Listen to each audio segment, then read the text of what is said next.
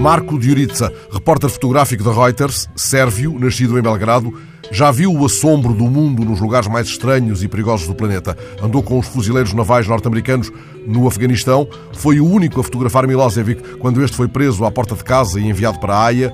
Registou o perturbador cerimonial de um padre sérvio do Kosovo, agitando o turíbulo entre as ruínas de uma igreja destruída no cemitério de Mitrovica. Captou o desespero dos milhares de migrantes que passaram pela Sérvia e dos da Síria, do Iraque, do Afeganistão e o olhar perdido dos refugiados chegados da Bulgária e da Macedónia.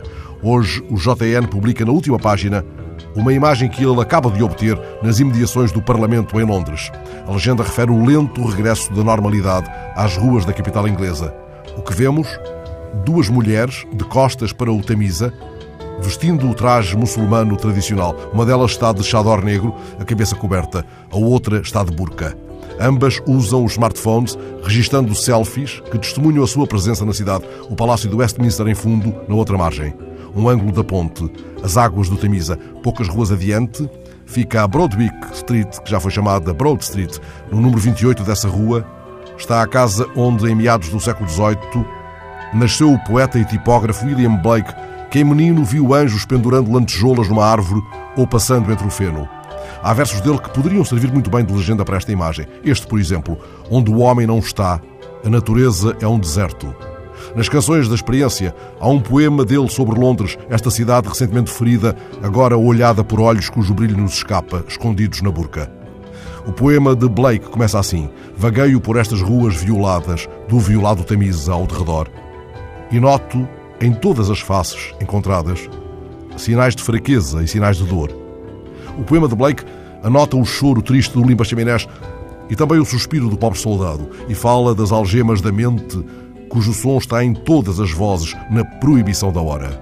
Nestas faces que escapam da própria selfie, perpetuando a passagem pela cidade ferida, não poderemos ver, senão adivinhar, a estranheza ou o deslumbramento.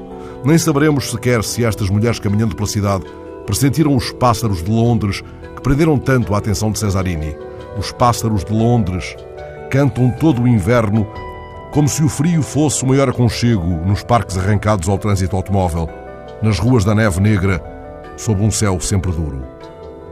Os pássaros de Londres falam de esplendor com que se ergue o estio e a lua se derrama por praças tão sem cor que parecem de pano, em jardins germinando sob mantos de gelo, como se gelo fora o linho mais bordado, ou em casas como aquela onde Rambo comeu e dormiu, estendeu a vida desesperada, estreita faixa amarela, espécie de paralela entre o tudo e o nada.